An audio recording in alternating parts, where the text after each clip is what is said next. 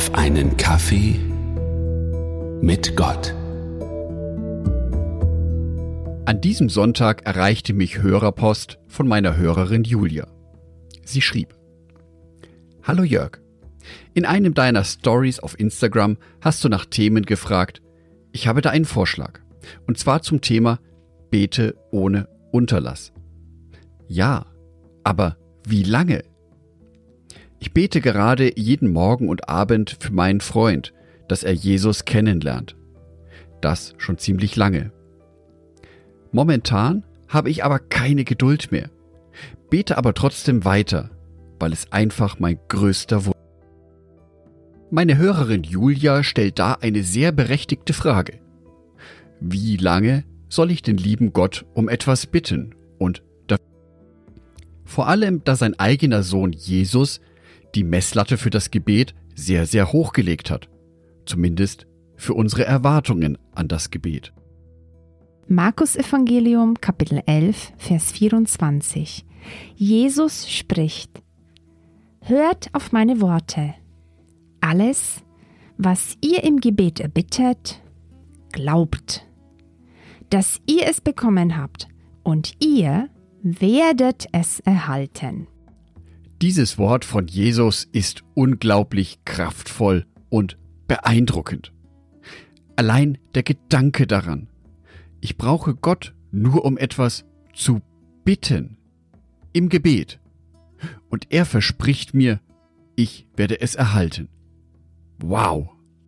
Nur jeder Christ, jede Christin macht über kurz oder lang die Erfahrung, auf dieses Wort kann ich mich irgendwie doch nicht so verlassen? Ich meine, ich habe auch schon um Sachen gebetet, die ich nicht bekommen habe. Der liebe Gott ist eben nicht ein Wunscherfüllungsautomat. Oben schmeiße ich mein Gebet rein, unten ziehe ich mir meine Wunscherfüllung aus dem Automaten heraus. So ist Gott nicht. Das Gebet dient nämlich nicht nur dazu, dass wir zu Gott reden. Das Gebet dient auch dazu, dass wir uns ganz bewusst auf Gottes Gegenwart einlassen, in die Stille gehen, in dieser Stille auf ihn hören. Und ja, mehr wie einmal. Wenn es dann noch um Gebete für unsere Mitmenschen geht, wird das Ganze noch ein wenig komplizierter. Dann nämlich spielt auch der freie Wille von uns Menschen eine Rolle. Eine sehr wichtige Rolle sogar. Gott ist nämlich nicht allmächtig. Gott hat sich an einem entscheidenden Punkt selber beschränkt. Was Gott nicht beeinflussen kann, ist unser freier Wille als Menschen.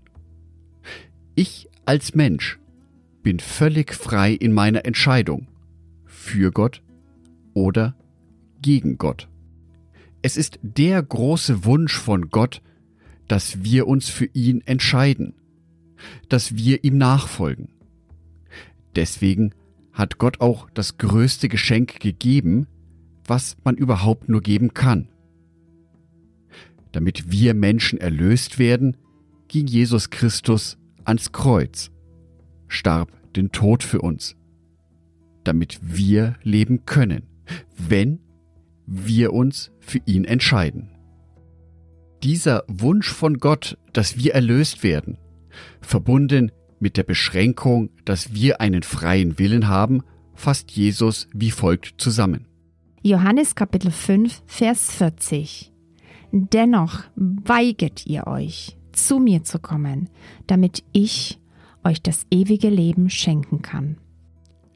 Die Entscheidung für Gott, für Jesus, die muss ich selber treffen. Natürlich schickt Gott uns Menschen Hinweise darauf, wie wichtig diese Entscheidung ist. Aber es ist kein Zwang.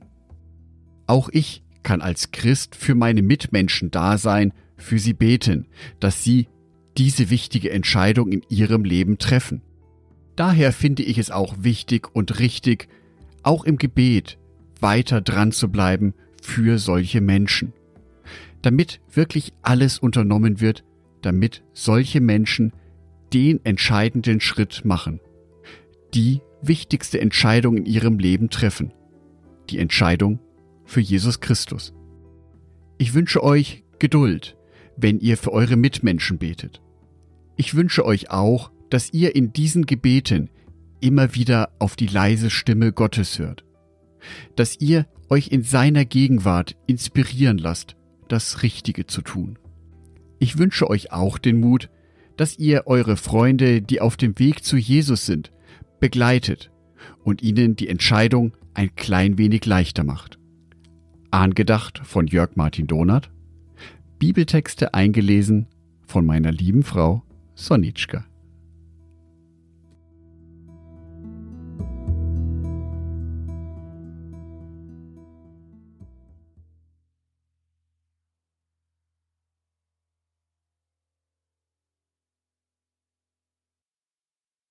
Ein herzliches Dankeschön an alle meine Patreons, die es mir ermöglichen, weiterhin den Podcast auf einen Kaffee mit Gott zu produzieren. Herzlichen Dank an Sonitschka und an Andreas Pfeiffer. Auf Patreon kannst du mich bereits mit einem Euro monatlich unterstützen. Oder du lässt mir ein paar Sterne da. Das sagt dem Algorithmus nämlich, dass dies ein guter Podcast ist und wird so mehr Menschen angezeigt. Vielen Dank schon vorab.